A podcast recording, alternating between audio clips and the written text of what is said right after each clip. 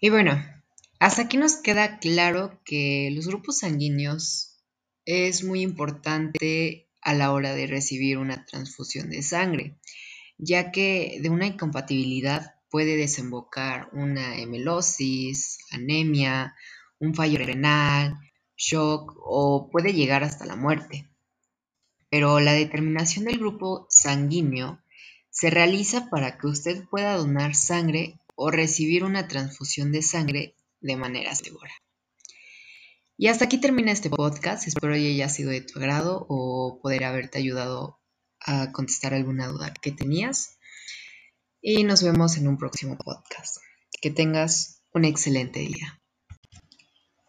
Por ejemplo, una persona con sangre de tipo A puede ser AA o AO. En el primer caso, sus gametos, lo que transmita su descendencia, podrán ser solo A, mientras que la persona AO tendrá gametos y podrá transmitir a las descendencias del alelo A o el alelo O. Lo mismo ocurre con las personas de sangre tipo B.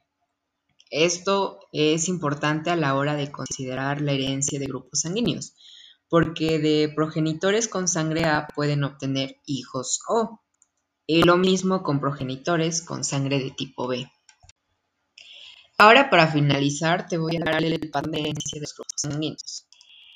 Y los grupos sanguíneos son hereditarios y siguen un patrón de herencia mendeliana. El gen ABO es trialélico, es decir, que tiene tres tipos de alelo, que es el alelo A, B y O. Los alelos A y B dominan por igual, mientras que el alelo O es recesivo. La combinación entre estos alelos da lugar a los distintos grupos sanguíneos. Ahora te voy a decir las compatibilidades entre eritrocitos. Tenemos que A positivo puede donar a A positivo AB positivo y puede recibir de A positivo, A negativo, O positivo y O negativo. A negativo puede donar a A positivo, A negativo, AB positivo, AB negativo y puede recibir de A negativo y O negativo.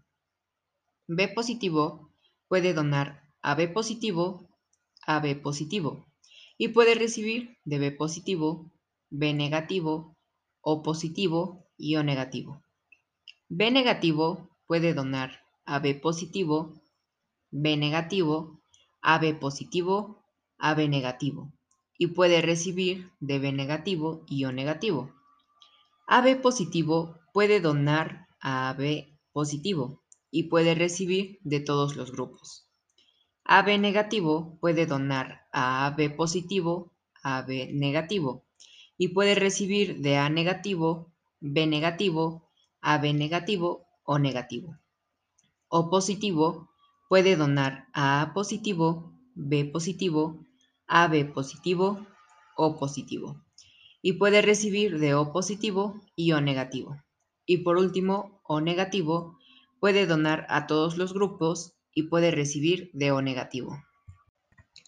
En el caso de que el antígeno se encuentre en la superficie del glóbulo, será RH positivo y no tendrá anticuerpos contra este antígeno. En el caso contrario, el RH negativo se define por no tener el antígeno en las membranas del glóbulo rojo y en presencia del antígeno RH positivo, fabricará anticuerpos que combatan contra este. La otra clasificación más conocida es la del sistema RH o antígeno D, descubierta en 1940 por Karl Lensteiner y Alexander Weiner. También se basa en la ausencia o presencia de un antígeno en la membrana del glóbulo rojo. Así que imaginemos a una persona que tiene antígenos de tipo A. Si se le realiza una transfusión de sangre con células de tipo B, su organismo las reconocerá como extrañas y se fabricarán anticuerpos, en este caso anti-B, que ataquen a las células del tipo B y las destruyan. Esta respuesta inmune se presencia de componentes extraños para el cuerpo. Y te estarás preguntando, ¿cómo funciona? Bueno, Pues pongamos un ejemplo de cómo se producen las incompatibilidades entre grupos. Como se ha mencionado anteriormente, en la superficie del glóbulo rojo encontramos el correspondiente antígeno. El sistema ABO, descubierto por Carr, es la clasificación de los grupos sanguíneos más conocida. Es un ejemplo de alelos múltiples donde los alelos A y B son los responsables de la formación de los antígenos de tipo A y de tipo B respectivamente, mientras que el alelo O no produce ningún tipo. Su presencia o ausencia determinan los cuatro grupos que hay, que es el grupo A, grupo B, grupo AB y grupo O. Así que al fin se pudo comprender la compatibilidad entre grupos sanguíneos.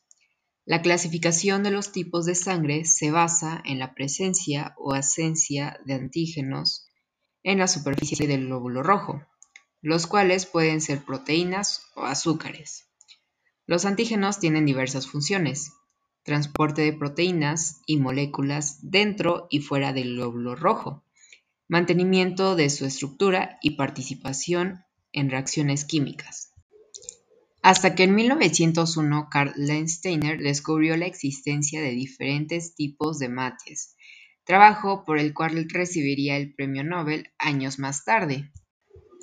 Después de un tiempo, en el siglo XIX se empezaron a realizar otra vez transfusiones de sangre, esta vez entre humanos. No obstante, unas tenían éxito y otras no, y no se entendía por qué había sangres incompatibles. Ahora hablemos de los grupos sanguíneos, pero con un poco de historia. Hace mucho tiempo se llegó a la conclusión de que cuando una persona perdía una gran cantidad de sangre, ya sea por alguna enfermedad o una herida, esta se podría reponer mediante una transfusión. Durante el siglo XVI se realizaron las primeras transfusiones de sangre entre animales y año más tarde se ejecutaron las transfusiones entre animales y humanos. Estas últimas dieron resultados fatales, por lo que se prohibió esta práctica durante muchos años. Por último, están las plaquetas, cuya función es la de coagulación de la sangre cuando se produce una cortadura o una herida. Todas estas células sanguíneas son producidas en la médula ósea.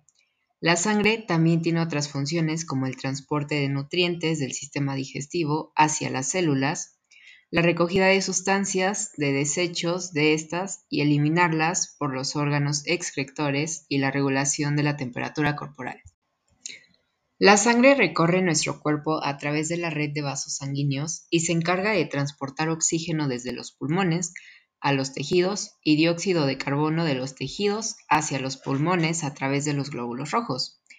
Los glóbulos blancos se encargan de combatir contra infecciones, es decir, forma parte del sistema inmunitario. En la sangre y su composición, la sangre es un componente muy importante de nuestro cuerpo y está formado por una parte líquida y una sólida. La parte líquida es el plasma y está compuesta por agua, sales y proteínas. La parte sólida contiene glóbulos rojos, glóbulos blancos y plaquetas. Comenzamos con qué es un genotipo y un genotipo es la colección de genes de un individuo. El término también puede referirse a los dos alelos heredados de un gen en particular. El genotipo se expresa cuando la información codificada en el ADN de los genes se utiliza para fabricar proteínas y moléculas de ARN. Hola, buen día, tarde o noche, depende del horario que me esté escuchando.